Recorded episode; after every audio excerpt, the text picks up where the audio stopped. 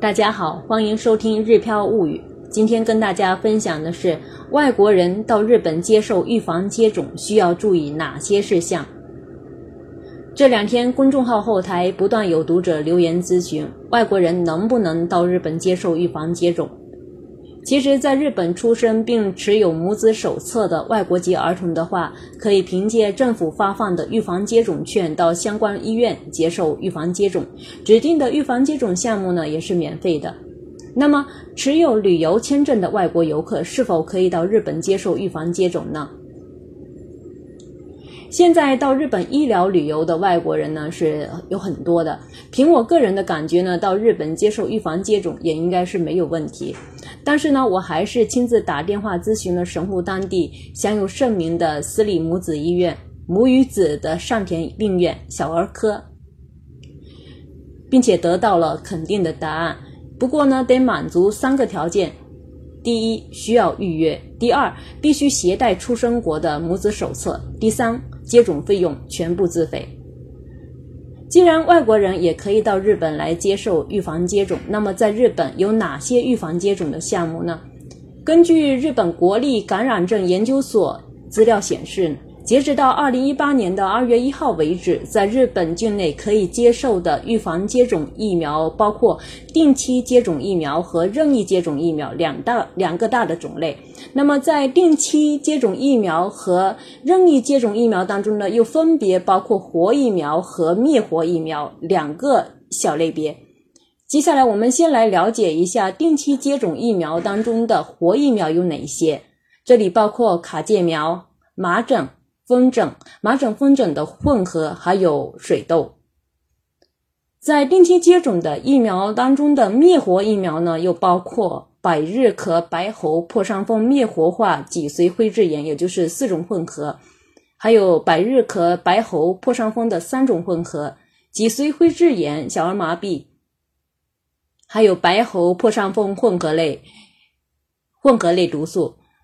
流行性的乙型脑炎，也就是通常所说的日本脑炎，还有十三价的肺炎球菌、乙型流感嗜血杆菌、乙型肝炎、人乳头瘤病毒、流行感冒、流感，还有二十三价的肺炎球菌多糖疫苗。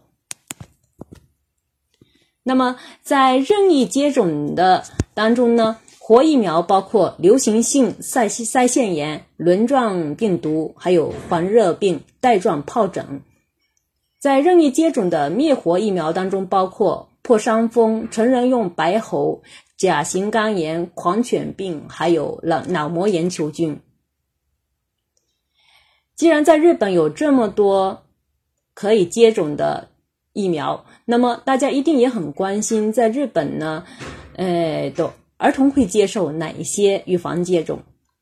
因为小易从小在日本出生并长大，那么我就结合小易的母子手册介绍一下目前为止小易接受过的预防接种的具体情况。截止到目前为止呢，小易接受过的预防接种有卡介苗、百日咳、白喉、破伤风混合，还有脊髓灰质炎。麻疹、风疹混合、流行性乙型脑炎，还有乙型肝炎、乙型流感嗜血杆菌、肺炎球菌疫苗，在母子手册里呢，每次预防接种的时间、量、注射的部位、疫苗厂家及生产批次以及医疗机关、医生等都有具体的记载。接下来我们再来看一下日本注射疫苗的费用。虽然呢各个都道府县的政策可能会略有不同呢，但是呢对于一般的日本儿童来说，大部分的定期接种的疫苗都是属于免费疫苗，任意接种的疫苗费用呢则需要自己负担。为预防秋冬季节的流感呢，一部分家长也会给孩子注射流感疫苗，但是目前为止呢，小乙没有注射过。外国人持旅游签证到日本医院接受预防接种的话呢，主要疫苗的费用集中在五千到七千日元之间，也就是折合人民币大概在三百到四百之间。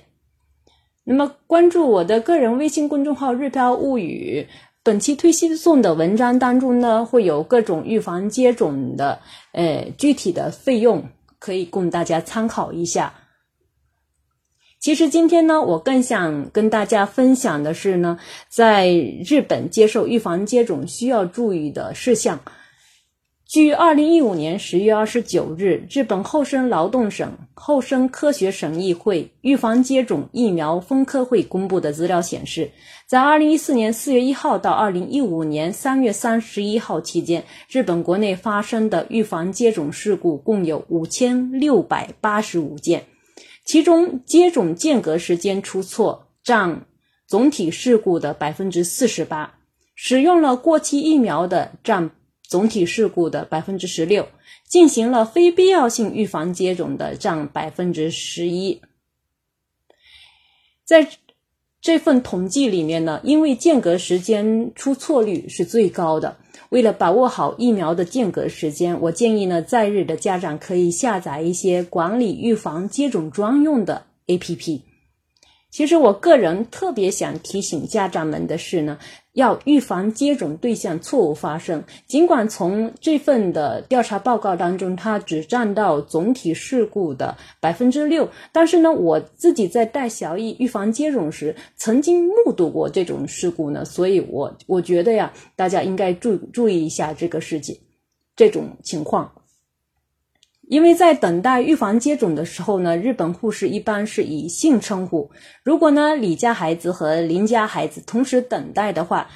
没有仔细听清日语发音，就有可能出现李家孩子的疫苗打到林家孩子身上的事情。所以呢，不管在哪个国家，家长在给孩子打疫苗前呢，一定要和医护人员确认孩子姓名以及孩子要完成接种的疫苗种类。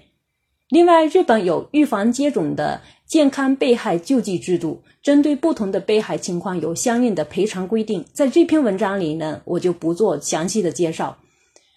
其实最近国内的疫苗事件是闹得沸沸扬扬，我自己身边的亲人也受到了影响，大家多少都有一些担忧。其实呢，但我更想告诉大家的是，不能因为出现了疫苗事件就对打疫苗产生负面看法。将孩子呢置于疫苗的保护之外，其实国内也有尽心尽职的疫苗厂家。同时，现代医学已经证明了疫苗可以有效的提高儿童的存活率，也可以降低成年人感染传染病的几率。所以呢，建议大家该打还是要打，打的时候多注意一些，多留心一些。本期的分享就到此为止，感谢大家的收听，我们下次再会。